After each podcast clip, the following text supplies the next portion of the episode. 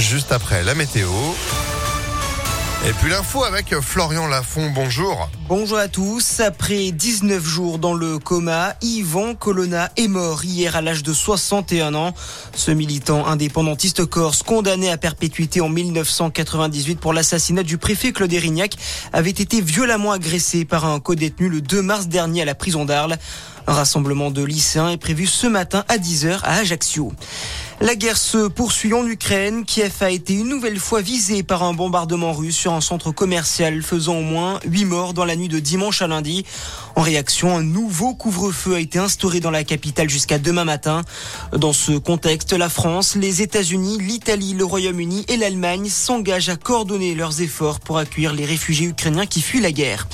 Le président ukrainien Volodymyr Zelensky, lui, s'est dit prêt à discuter du Donbass et de la Crimée avec son homologue russe Vladimir Poutine. Objectif, trouver un compromis pour arrêter la guerre.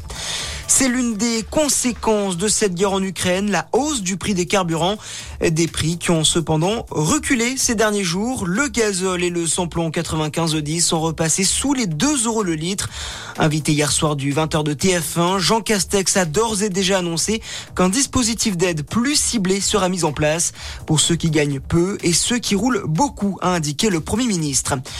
Vers un retour en arrière, un rapport remis hier au ministère de l'Éducation préconise de remettre à la rentrée prochaine les mathématiques dans le tronc commun dès la classe de première.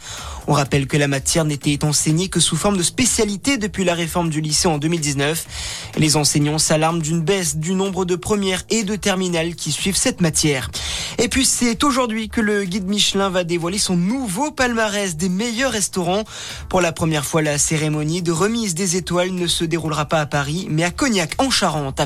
Voilà pour l'essentiel de l'actualité. Très bonne matinée à tous. À notre écoute. Merci beaucoup. Retour de l'info à 6h30 avec Sandrine Ollier. Restez informés en attendant à tout moment. ImpactFM.fr. Allez, 6h02.